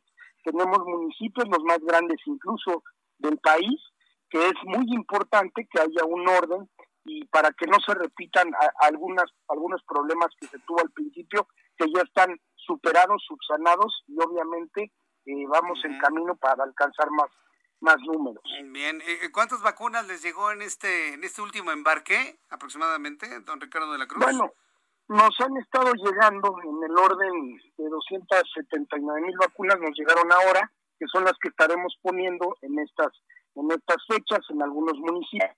Como te comentaba, empezamos en Nezahualcóyotl, es el segundo municipio más grande del Estado de México, lo que representa también un reto, y hoy también Coacalco y, Texcoco, que se empezará el sábado, bueno, pues eh, generarán un gran avance. Hemos vacunado en municipios rurales, pero también hemos eh, vacunado en municipios de corte urbano.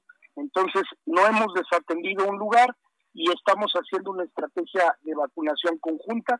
Es importante que te mencione que la instrucción del gobernador Alfredo del Mazo ha sido desplegar todo, eh, todo el personal necesario de todas las dependencias del gobierno para que estén asistiendo, para facilitar que los adultos mayores puedan bajar incluso de un vehículo, ya sea transporte público, privado, que podamos ayudarle en eso, en llenado de formatos. Tenemos sillas de ruedas con el DIF también hacemos evidentemente una estrategia con los asilos para ir con células de vacunación y todo esto eh, ha incrementado el número, pero sobre todo la seguridad de la población, que es lo más importante. Muy bien, pues yo quiero agradecerle mucho el que me haya tomado esta llamada, Ricardo de la Cruz Musalem. Vamos a estar muy atentos de, de, todo el proceso de vacunación, como siempre lo hacemos. Le envío un fuerte abrazo y que todo salga muy bien durante todos estos días. Muchas gracias por su tiempo. Gracias. Igualmente es un gusto saludarte. Enorme gusto. Gracias, hasta luego.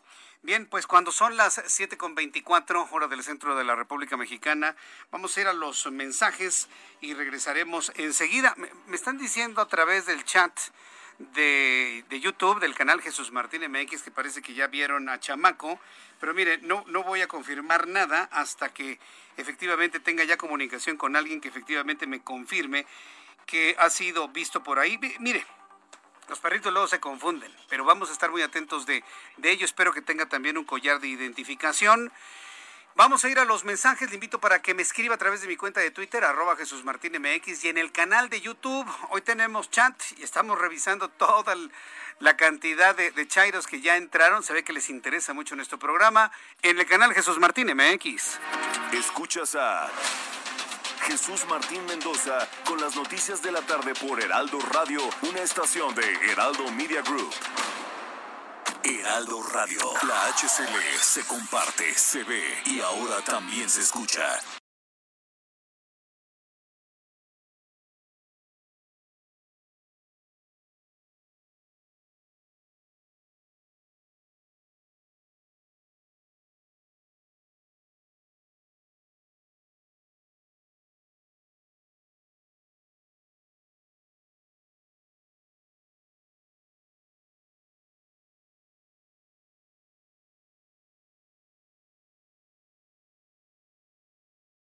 Heraldo Radio. La HCL se comparte, se ve y ahora también se escucha. Escucha las noticias de la tarde con Jesús Martín Mendoza. Regresamos.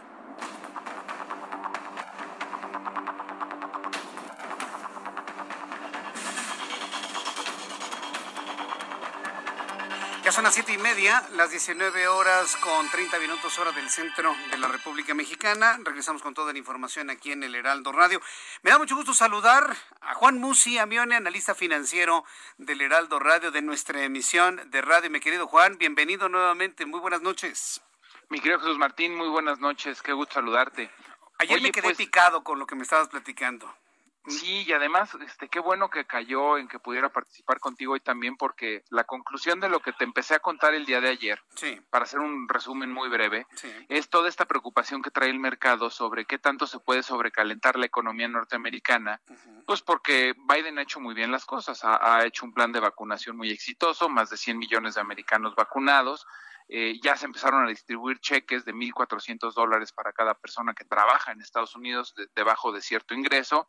Esto importa 1.9 trillones, más apoyo, o sea, planes de estudios, becas, créditos blandos, pequeños negocios, en fin, eh, un, paquete de estímulos muy, muy importante. Y ayer te empezaba a decir, ya nos ganó el tiempo, pues que toda esta recuperación económica trae temores de que venga consigo una inflación importante. Y cuando la inflación empieza a repuntar, lo primero que empieza a presionar es a las tasas de interés. Acuérdate que cuando las tasas de interés suben, generalmente es porque el ciclo económico está creciendo, se está expandiendo la economía, está funcionando las cosas, y cuando las tasas de interés bajan, generalmente es porque viene una desaceleración o incluso una crisis. Y, bueno, pues este, estos ciclos económicos que conocemos comúnmente que duran casi siempre entre 5 y 7 años, eh, podrías empezar a pensar que incluso después de la pandemia y del año tan duro que fue el 2020, con estos paquetes de estímulos, con esta campaña agresiva, el rebote después del encierro, después de números tan malos que tuvimos en el 2020, podría ser tan agresivo que podría ser inflacionario. Y bueno, pues hoy fue clave la intervención de Jerome Powell, la cabeza de la Reserva Federal, porque sirvió para que calmara los mercados. Y por ejemplo, Hoy el día, mi querido Jesús Martín, empezó con el dólar a 20.70, empezó presionado, se estaba fortaleciendo el dólar. Los mercados estaban negativos. Cuando esto pasa, la gente se quiere cambiar de cosas de riesgo a, tasas de interés fija que están subiendo. Y cuando habló Jerome Powell y tranquilizó a los mercados, ¿qué dijo fundamentalmente y en resumen? Señores, estamos muy lejos de ver una recuperación económica y estamos muy lejos también de empezar a tener presiones inflacionarias. Entonces, tranquilizó a los mercados. El tipo de cambio de estar en 20.70 se bajó a 20.30, se bajó prácticamente 40 centavos y los mercados de estar fuertemente negativos se tornaron fuertemente positivos, ¿no? Entonces, pues realmente un, un discurso que ayudó a, a, los mercados y que toda esta gente que estaba ya especulando con que esta recuperación económica y estos paquetes de estímulos aunado a la campaña de vacunación pudieran traer una recuperación económica súper importante, pues simplemente Jerome Powell dice, no se confundan, venimos de un año pésimo, venimos de números muy, muy malos, y simplemente lo que está pasando es que estamos tratando de, eh, pues, perdón que lo diga así, pero de revivir al muerto, ¿no? Entonces, este, pero de ahí a que tengamos presiones inflacionarias, pues creemos que todavía estamos lejos de ese momento, ¿no? Entonces, un discurso, como te digo, tranquilizador, y que, pues mira, sin duda los mercados no siempre van en la misma dirección todo el tiempo, ya mañana o pasado o la semana entrante volverán a encontrar motivos para presionarse y sobre todo conforme se empiecen a distribuir estos cheques de estímulos a los hogares norteamericanos, pues empezaremos a ver en la economía real si efectivamente están presionando a la inflación. Pero pues yo creo que fue muy interesante ver todo lo que aconteció la semana pasada y hoy finalmente la intervención de Jerome Powell. Sí, em, siempre me sorprendes cuando nos platicas que basta una declaración, unas cuantas palabras de la persona clave en un momento específico para poder mover los mercados de esta manera y hasta el tipo de cambio para ajustarlo hasta 40 centavos en una sola jornada es verdaderamente sorprendente. Oye, pero todo este asunto de los cheques, los apoyos económicos que está dando Joe Biden, que es algo ya comprobable y al corto plazo, de manera inmediata, pues dan ese tipo de confianzas. Pero tú cómo consideras que puede afectar en el mediano plazo las declaraciones hoy de Joe Biden en el sentido de que Vladimir Putin es un asesino? Y que esto pueda sumir a los Estados Unidos en un conflicto internacional con Rusia luego de la segura reacción y respuesta que habrá del líder ruso. No, no sé si Joe Biden se fue de la boca al asegurar esto o, o, eso nada más quedará en el ámbito político y como anecdotario. ¿Tú cómo lo ves? Porque ya sabes que cualquier cosita mueve los mercados, Juan. Sí, mira, la verdad es que habrá que analizar y ver cómo puede repercutir más adelante esto, porque a final de cuentas, eh, sin decirlo expresamente, el cuatrienio de, de Donald Trump fue muy grato para sobre todo Rusia y China, ¿no? Yo creo que Trump renunció a muchas cosas, se doblegó en, muchas eh, cuestiones en donde asumía claramente los liderazgos de Estados Unidos y le cedió terreno, sobre todo, insisto, a China y a Rusia. Yo creo que los más contentos de que hubiera ganado un hombre como Trump en términos de ganar mercado, ganar economía, ganar liderazgos globales, fueron Putin y, Xi Jinping, ¿no? El ruso y el chino. Eh, esto me parece que viene ya completamente en otro sentido no veo en el plazo corto e inmediato repercusiones fuertes e importantes porque el intercambio comercial entre Estados Unidos y Rusia es muy bajo. Lo que sí claramente podría pasar es que la Europa del Este y, gran parte de, Europa, no solo la Europa del Este, eh, pues tiene proveedurías y intercambios muy importantes con Rusia y ver qué tanto puede y hasta dónde puede alcanzar el poder del veto y las presiones diplomáticas que pudiera ejercer en un momento Biden sobre esta sobre Europa, ¿no? Recuerda que muchas veces eh, cuando Trump vetaba y hacía o castigaba a ciertas eh, ciertos países, pues Rusia y China podían salir a abastecer eh, no solamente en, la Europa del Este, sino en, en el Medio Oriente, ¿no? Creo que es prematuro para verlo. Me parece que ahorita es más un tema diplomático y como que está volviendo a tratar de tomar esa posición histórica que ha tenido Estados Unidos de ser el líder mundial y de decir, señores, no se confundan, no es ni Rusia ni China, es Estados Unidos. Me parece más un golpe de escritorio y un statement, por así decirlo, y, y, que en este momento me parece todavía prematuro para ver las consecuencias económicas que podría tener. Lo veo más jugando en, en, pues en la cancha diplomática y en la cancha de las relaciones eh, internacionales. Pero insisto, en la parte económica, el intercambio entre Rusia y Estados Unidos pues es, básicamente mínimo, ¿no? Correcto, bueno, qué, qué, bueno saberlo. Bueno, pues estos son los temas, ¿no? Que nos eh, quedaba pendiente o quedaba algún otro más, estimado Juan. No, era, era esto, y bueno, pues comentarte que además yo creo que esto es, es, es, importante porque un poco lo que había yo venido comentándole a tu auditorio de que cuando el tipo de cambio se presionó, se venía presionando por este tema de la inflación que estaba fortaleciendo al dólar y que yo creo que se iba a debilitar, pues me gustaría decirle al auditorio que en temas de ahorro y de cuidado del patrimonio, yo volvería a considerar de nuevo muy atractivo cubrir mi patrimonio en dólares cuando se pegue a 20, ¿no? O sea, ya cerca de 20 o de bajito de 20, yo creo que es muy interesante y sobre todo invertirlo, no nada más comprar dólares, y yo nunca que digo comprar dólares me refiero a comprarlos y guardarlos bajo el colchón, sino invertir en dólares, ¿no? Comprar acciones de Apple, de Amazon, de Google, de JP Morgan, de empresas que creo que tienen una buena perspectiva hacia adelante y que además tienes una cobertura en dólares. Me sigue pareciendo lamentable, desafortunadamente, el rumbo que toma nuestro país y sobre todo cuando veo los liderazgos, ahora otra vez una ocurrencia nuevamente por ahí de un senador que volvió a plantear que si debíamos de regular a las calificadoras. Hazme el favor. Ah, sí. Vamos a regular el Fondo Monetario Internacional, Juan, ¿qué te parece? O regulemos, regulemos a la Corte Penal Internacional. ¿O por qué no regulamos a... Dime cualquier instancia internacional para regularla, ¿no? Estamos enfermos de importancia en este país, ¿eh? definitivamente.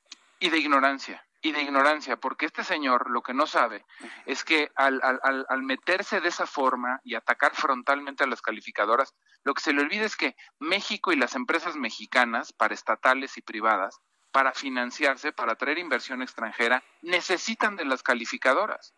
Y si las calificadoras no nos califican o nos califican mal, lo que nos va a pasar es que vamos a tener que salir a buscar dinero mucho más caro. Entonces, ¿cuál es el gane de atacar a las calificadoras y de buscar incluso regular a las calificadoras? No hay gane, es escupir para arriba, mi querido Jesús Martín.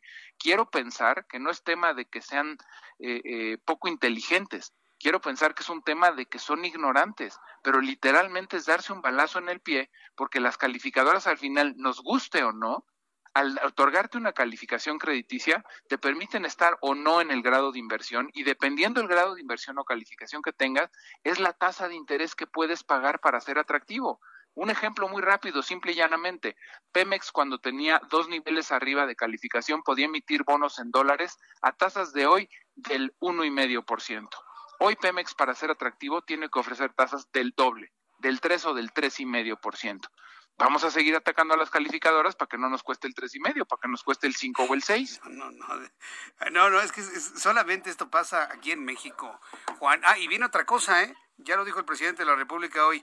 Si los jueces eh, y la Suprema Corte de Justicia determinan que es inconstitucional su reforma a la ley de la industria eléctrica, entonces va a modificar la constitución para poder hacer realidad su monopolio contaminante de la CFE. ¿Cómo la ves, Juan? Eso también va a tener algún tipo de efecto necesariamente y sobre todo esa posición de, ah, no quieren, ah, bueno, pues lo voy a hacer a decretazos. Imagínate nada más. Quisiera ver con esa misma energía, ahora sí, con la que vimos hoy a Biden declarar con respecto a Putin, quisiera ver con esa misma energía y que seguramente lo vamos a ver si se le ocurre hacerlo a nuestro presidente, cómo Biden va a atacar este tema que compromete muchísima inversión norteamericana, que ya está comprometida y que ya está de alguna forma firmada y aceptada por el TEMEC, antes eh, Tratado de Libre Comercio, por la reforma energética. O sea, aún aparte de ver las instancias que le sobran nacionales, los amparos y demás, vienen las controversias internacionales, vienen los tribunales internacionales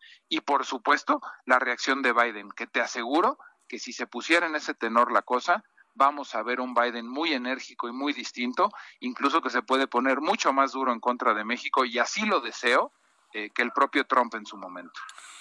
Muy bien, Juan, pues muy interesante todo esto. Son escenarios que pueden preocupar. Bueno, pero ante estos escenarios que nos has platicado, la fortaleza del dólar, el tipo de cambio, se vuelve fundamental un consejo, una observación, algún punto de vista para quienes, nuestros amigos que tienen ahorro y patrimonio. Danos, por favor, tu cuenta de Twitter para que el público te pueda escribir, por favor, Juan. Pues con el gusto de ayudarlos a cuidar esto que tanto nos cuesta, que es precisamente el patrimonio, en arroba Juan S. Musi arroba Juan. Musi. Y, brevemente decirte, Jesús Martín, todo esto, todo esto que pasa todos los días, lo único que hace es que deteriora la confianza, que le quita certidumbre a la inversión en México y pues desafortunadamente eso lejos de traer inversión, ahuyenta inversión.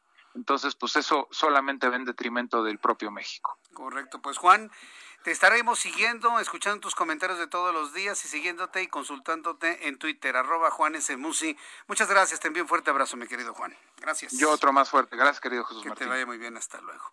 Uno de los mejor eh, enterados, de los hombres mejor enterados del ámbito económico, financiero de nuestro país, Juan Musi. Y usted lo escucha aquí en el Heraldo Radio, en esta emisión del Heraldo Radio de 6 a 8 de la noche todos los martes y cuando hay cosas muy importantes, puede ser inclusive hasta todos los días a mi querido Juan Musi. Bueno, son las 7.43, las 7.43 horas del centro de la República Mexicana. Vamos a revisar todo lo que ha ocurrido en el mundo. Giovanna Torres, Información Internacional. Una balacera al interior de un domicilio particular en Phoenix, Arizona, dejó al menos cuatro personas muertas y una más herida, informaron autoridades estadounidenses. Autoridades locales informaron que aún se desconocen las causas del tiroteo, sin embargo aseguraron no hay peligro para la población. La Comisión Europea presentó un certificado gratuito que facilitará el viaje dentro de la Unión Europea. El objetivo es salvar la temporada turística, un sector que se ha visto muy afectado por la pandemia. La Organización Panamericana de la Salud pidió a los países de las Américas que sigan incluyendo las vacunas de AstraZeneca en sus planes de inmunización contra el coronavirus porque hasta ahora no se ha demostrado que provoque riesgos de coagulación en la sangre. John Magufuli, presidente de Tanzania, murió por problemas cardíacos, anunció este miércoles en la televisión la vicepresidenta, después de dos semanas de ausencia inexplicable del jefe de Estado. Será el próximo 30 de abril que dos sucursales en Disneyland, ubicadas en California, Estados Unidos, reabran tras permanecer cerradas por la pandemia. La empresa de entretenimiento reabrirá con todas las medidas y con mucha responsabilidad para seguir protegiendo a la gente del coronavirus. Para Noticias de la Tarde, Giovanna Torres. Muchas gracias, Giovanna Torres, por la información internacional. Cuando son las 7.44, saludo como todos los miércoles a mi querido amigo y compañero Mariano Riva Palacio, con toda la información en Bienestar H. Mi querido Mariano, qué gusto saludarte, bienvenido. Muy buenas noches. Querido amigo, ¿cómo estás? Muy buenas noches. Oye, ¿conoces quiénes son las nenis? ¿Has escuchado hablar de este término? ¿Las nenis? Las nenis. No, no. Para nada. Bueno, pues te voy a explicar ahorita quiénes son las nenis. ¿Qué son las nenis? te lo explico. Fíjate, la pandemia ha presentado y representado un gran problema para la economía, el desempleo en el país también. Tengo datos muy interesantes, Jesús Martín, que voy a compartir para entender cómo se está transformando la sociedad en busca de trabajo, en especial las mujeres. Según el INEGI, el incremento de al menos un 3.7% del desempleo en México lo ocupan las mujeres lo que ha generado en la mayoría la necesidad de buscar nuevas maneras para tener un ingreso económico y por increíble que parezca, las principales aliadas han sido las redes sociales, las benditas redes sociales. De ahí viene el término Jesús Martín.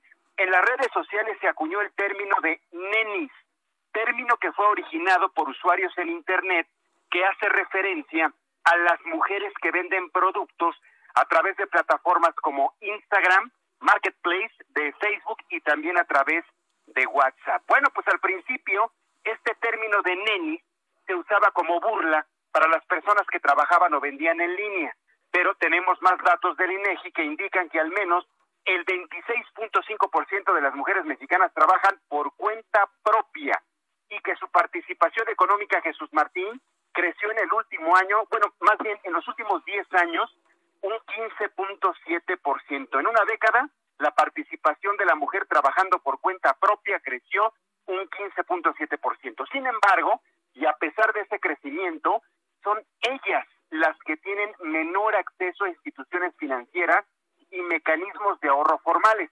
Precisamente algo que refuerza esta información es la base de datos de Global Index. Global Index, para quienes no lo ubiquen, es una organización que recauda datos en el mundo sobre cómo los adultos ahorran, piden prestado o invierten, Jesús Martín. Bueno, pues esta base de datos indica que solo el 47% de las mujeres en todo el mundo asegura tener acceso a una cuenta de banco, mientras que en el caso de los hombres es del 55%. Otro dato interesante, Jesús Martín, que te voy a compartir a continuación, también confirma lo anterior. Según el informe Desarrollo Mundial, Igualdad de Género y Desarrollo del Banco Mundial, indica que en diversos países, al incrementar la proporción de los ingresos del hogar controlados por las mujeres, procedentes de lo que ganan ellas mismas o por su cuenta o por transferencias de dinero, cambian los patrones de gasto en formas que benefician a las personas que viven bajo su tutela. Por eso la recomendación de los especialistas para que este tipo de economía no se pierda y para optimizar financieramente a las mujeres y aumentar el ahorro es la siguiente. Hacer un balance entre ingresos y egresos. Ellas son muy buenas en hacer balances de ingresos y egresos y estarás de acuerdo conmigo. Crear un fondo de ahorro y en la medida de lo posible pagar las deudas. Quienes generalmente pagan más deudas son las mujeres que los hombres. Somos más deudores los hombres, somos más morosos los hombres que las mujeres. Esto para no generar intereses que incrementen el monto y no utilizar tarjetas de crédito como una extensión de los ingresos. Sabemos por experiencia, Jesús Martín, que si hay alguien que sabe organizarse y administrar mejor la lana que los hombres, son las mujeres. Y con la pandemia pues ellas han buscado otras formas de ganar dinero, Jesús Martín. ¿Qué opinas? Eh, pues opino que las mujeres son extraordinarias para administrar, le saben muy bien al dinero y vaya, pues vaya que se convierten en un gran aliado, una gran aliada precisamente para, para estirar así es el término coloquial que tenemos en México, ¿no? Estirar el dinero, estirar eh, el recurso, estirar la quincena, ¿no, Mariano?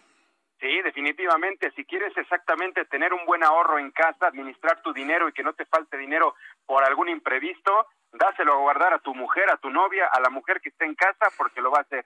Ellas precisamente son las nenis, que es este término que te comenté al principio, que se originó en Internet, primero para burlarse de ellas, segundo para comprender que están trabajando por su cuenta. Muy bien, las nenis. No, al ratito van a salir los grupos feministas para decir, no nos digan nenis.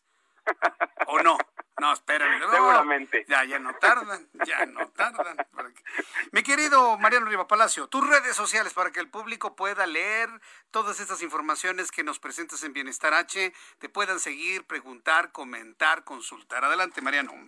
Claro que sí, Jesús Martín. Twitter, arroba JM Riva Palacio, Instagram, arroba JM Riva Palacio y estamos en Facebook como Mariano Rivapalacio Yáñez y los invito todos los días a YouTube, a mi canal de YouTube, Mariano Rivapalacio Yáñez con Factor Total, para entender todo este tipo de información que por principio de cuentas también las exclusivas las damos contigo, querido Jesús Martín. Perfecto. Mariano Rivapalacio, siempre es un honor tenerte con nosotros. Gracias Jesús, muy buenas noches. Hasta luego, muy buenas noches. ¿Qué dijeron los chairos? Vaya a decir Jesús Martín, es un honor estar con Mariano, ¿no? Pues sí, pues con Mariano, ¿no? Todos los miércoles aquí en el Heraldo Radio. Bueno, ya son las 7.50, ya en 10 minutitos, en 10 minutos van a dar las 8 de la noche. ¿Puede usted creerlo? Ya son casi las 8 de la noche y apenas estamos arrancando el programa. Este, ¿Me dejas dar números de COVID primero, Orlando? Ya, tenemos números de COVID. Hay personas que me dicen que si Gatel, que si la conferencia... Mire, yo le voy a decir una cosa con toda franqueza. ¿Quién es Gatel? Ignórenlo. Que nadie lo vea. No es trascendente lo que diga un individuo que se le ha pasado un año mintiéndole a México, diciendo verdades a medias y, mentiras completas. Es que, Jesús Martín es increíble que ese señor ya esté... ¿Quién es Gatel? Alguien que me explique. Yo no sé quién es ese señor. ¿Quién es? Empecemos a ignorar a esta gente. Más que atacarla, más que criticarla, más que decirle sus verdades, que mucha gente se los dice, hagamos algo que les duele más, ignorémoslos. No existen, no están. Está la Secretaría de Salud. En la Secretaría de Salud hay gente muy profesional, muy profesional, que está trabajando todos los días para informarnos. Pero a mí qué me importa alguien que se siente estrella de cine. Además, el tipo está horrible, me dicen algunas señoras. Entonces, por favor, vamos ignorando a este señor. Hace muchos meses ya no es motivo de noticia si hace una conferencia, si hace alguna declaración, ya no es motivo de noticia, por lo menos en mi espacio de noticias. Lo que sí es noticia son los números de COVID-19. Por favor, suba el volumen a su, su radio. Antes de terminar, le doy los datos volvieron a subir los índices de contagios y de muertos, ¿eh? y de una manera importante. Veníamos el lunes de 1.439 contagiados, ayer 1.278, hoy 6.455. Se fue cuatro veces arriba las cifras que tuvimos durante el lunes y el martes. Hoy miércoles, 6.455 transmitidos de COVID para dar un total de 2.176.462 contagiados de COVID-19. Número de fallecidos. Veníamos de 234 el lunes, 175 ayer. Hoy se reportan 789 mexicanos fallecidos para sumar a la lista, para dar una sumatoria total de 195.908 mexicanos fallecidos, lamentablemente. Entonces, 2.175.462 contagiados, 195.908 mexicanos fallecidos. Estamos a unos días de llegar a los 200 mil. Yo creo que los 200 mil se va a llegar el, el, sábado o el domingo, posiblemente el lunes a más tardar. Entonces estamos ya ante los 200 mil muertos oficiales, independientemente de que nos digan que hay que multiplicar por tres estas cifras. Índice de letalidad, 9.00%. Ha regresado México a índices de letalidad del 9%. Esto ya lo habíamos dejado atrás y ha vuelto a subir la letalidad ya en 9.00, es decir, 9 cerrado. Nada de 8.9 sube a 9, 9.1 baja a 9, no, no, no, no, no, 9.00 es el porcentaje de letalidad en nuestro país. Quiero agradecerle infinitamente el favor de su atención en nuestro programa de noticias, nada más decirle para finalizar que el candidato de Morena a la gubernatura de Guerrero, el impresentable Félix Salgado Macedonio, suspendió la gira de trabajo que tenía programada esta tarde en Tasco, Guerrero, ante pues eh, colectivos feministas que irrumpirían en la Plaza Borda, en donde habría un mitin principal para decirle sus verdades a Salgado Macedonio y a Morena. Esta mañana el abanderado de Morena estuvo en la comunidad de Santa Teresa, municipio de Iguala, de Independencia, en la región norte. A las 3 de la tarde tenía programada la concentración ahí en Tasco y cancelaron porque pues no, Macedonia no puede enfrentar a quien lo critica por tener cinco denuncias, bueno, cuatro ya, denuncias por violación. Ya nos vamos a nombre de este equipazo, a este gran equipo de profesionales de información del Heraldo Radio. Nos despedimos el día de hoy. Le invito a que me siga mañana. Nos encontremos mañana en punto de las dos de la tarde, Heraldo Televisión. A las dos por el 10 en televisión, yo lo espero ahí con este servidor con todas las noticias a las 2 por el 10 y 6 de la tarde, 98.5 de FM en el Valle de México. Soy Jesús Martín Mendoza. Hasta mañana. Buenas noches. Esto fue las noticias de la tarde con Jesús Martín Mendoza. Heraldo Radio. La HCL se comparte, se ve y ahora también se escucha. When you make decisions for your company, you look for the no-brainers. If you have a lot of mailing to do, stamps.com is the ultimate no-brainer. Use the Stamps.com mobile app to mail everything you need to keep your business running with up to 89% off USPS and UPS. Make the same no brainer decision as over 1 million other businesses with Stamps.com. Use code PROGRAM for a special offer. That's Stamps.com code PROGRAM.